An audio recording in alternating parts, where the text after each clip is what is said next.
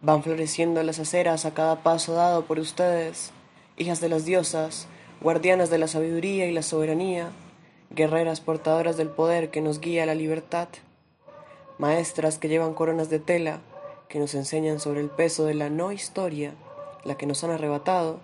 nos presentan los caminos por los que tuvo que transitar nuestra fuerza para servirnos hoy como la soga a la que nos sujetamos al escalar la vida.